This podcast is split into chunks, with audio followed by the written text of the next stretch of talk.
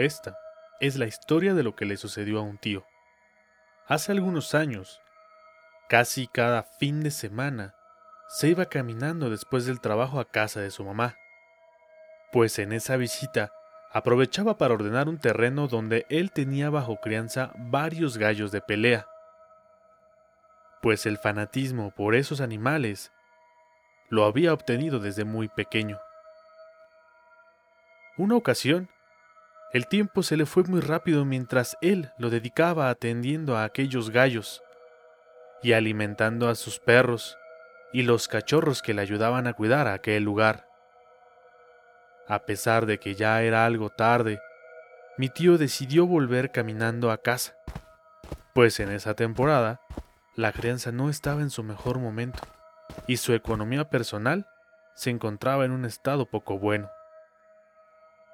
En ese andar de terracería, aproximadamente mayor a unos 200 metros, se tenía que cruzar un pequeño río, y aunque el camino no era muy largo, el caminar por las noches resultaba complicado, y casi se hacía eterno, pues con la poca luz que proyectaban escasamente cinco farolas en todo el trayecto, se tenía que ir muy atento para no tropezar, Antes de llegar a la carretera del lugar, cerca se encuentran muchos establos y varios destinados para la crianza de diversos animales. Por lo que al ver que se acercaba una figura obscura montada a caballo, no le resultó extraño. Cuando tuvo aquel esbelto jinete con el caballo enorme junto a él, el hombre montado, con una voz profunda y gruesa, le pidió cerillos. Mi tío simplemente le contestó que no tenía y ambos siguieron su camino. Unos metros más adelante, casi llegando a la carretera, la misma figura elegante, vestida de charro en un traje negro, y sin haberlo escuchado acercarse, lo sorprendió por atrás, pidiéndole nuevamente fuego, o si tenía para prestarle algún fósforo. Mi tío, ya molesto y un poco asustado, le respondió que no, y que por favor no lo volviera a molestar. Un par de cuadras antes de llegar a casa, antes de llegar a un pequeño conjunto de casas con cruces pintadas en sus bardas,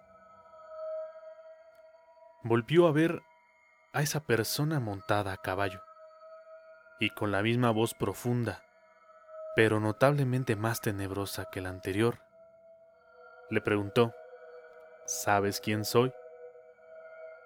Mi tío respondió que no sabía y que a decir verdad no le interesaba.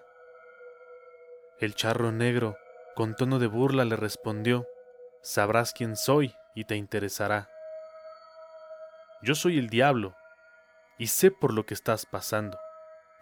Sé que me has llamado. Siento tu desesperación y tu miedo. Puedo darte la riqueza que siempre has anhelado. Ya no tendrás que preocuparte por nada. Evidentemente quería algo a cambio busco dos vidas que puedes darme. La primera es el alma pura del bebé que viene en camino. Y la segunda es la de tu madre. Con ofensas mi tío le dijo que no, y que antes prefería continuar jodido. El charro negro, riéndose a carcajadas, le dijo que si de verdad ese era su deseo, se lo haría cumplir.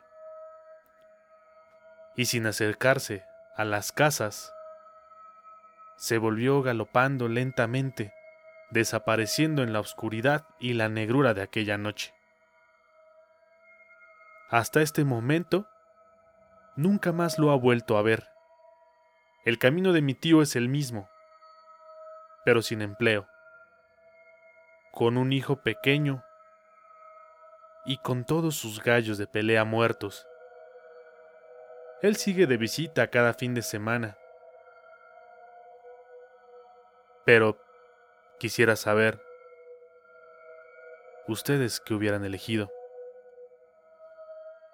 Déjame tu respuesta en la caja de comentarios. Si la historia te gustó, suscríbete al canal. Escríbeme si tienes algo que contar.